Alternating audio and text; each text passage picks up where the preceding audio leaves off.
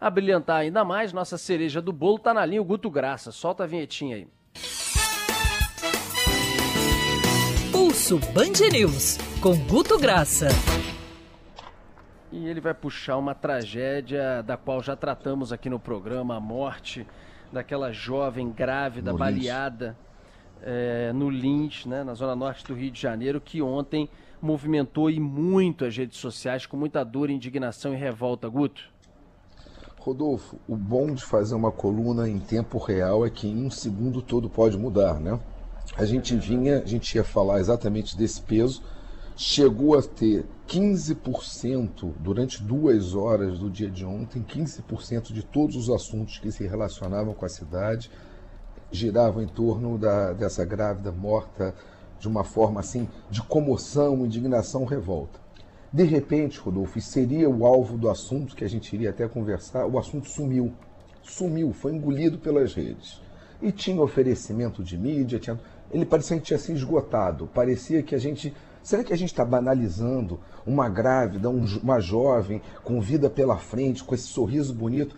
Eis que o bom, o bom da gente entender a indignação, Rodolfo, voltou agora pela manhã, com o assunto voltando a ser comentado ou seja, se a gente não fica ligado para fazer uma coluna sobre rede social, a gente pode estar pisando na bola. Ou seja, esse assunto volta agora, apesar de ter sido estranhíssimo um assunto, que não se falou de outro assunto no meio da tarde, o assunto sumir no, na, na, nas redes, sumir no comentário das pessoas, mas agora pela, na manhã, talvez com o oferecimento dos noticiários aqui da Band News, das, das emissoras, tratando o assunto o assunto volta a ser comentado com grande peso aqui no Rio de Janeiro, Rodolfo.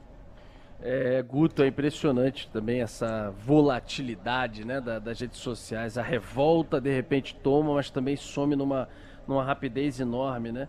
Com a morte dessa grávida. E aí você, por exemplo, citou no seu levantamento o que, que tomou mais tarde um pouco grande parte no movimento nas redes sociais, que foi o jogo do Brasil nas eliminatórias da Copa, né? É, Rodolfo, antes até de chegar na, na seleção, a gente tem que compreender que nos últimos 10 dias, Rio de Janeiro, busca sobre futebol cresceu 70%. Isso não é pouca coisa. Não é falar de futebol para quem gosta ou não de futebol. Algo foi acontecendo, é, é Copa América, é procurar onde o seu time está jogando. Agora não se joga tudo num, num canal só para ficar a encontrar. Ou seja, foi o grande o, digamos assim, a grande vedete de, de buscas, só perdendo evidente para a Covid, nossas preocupações em função disso, foi futebol desse crescimento. Enfim, com uma série de dúvidas, desde onde vai passar o jogo, a chegando nas pautas é, políticas que envolvem Tite e Renato Gaúcho. Mas foi o assunto de grande busca, né? E a gente conclui, Rodolfo, com um fato que a gente tem que comentar, porque a gente sempre diz que o Neymar é o cara que quebra as redes. Por que quebra as redes? Para o bem ou para o mal, ele quando joga bem levanta o pessoal, ele quando joga mal os haters vão em cima dele, ou seja, ele é um cara que com milhões de seguidores sempre faz essa movimentação, é sempre o mais citado. Pois o Neymar na tarde de ontem, durante todo o pré-jogo, ele teve engajamento é, o Tite teve um engajamento maior que ele, 10%.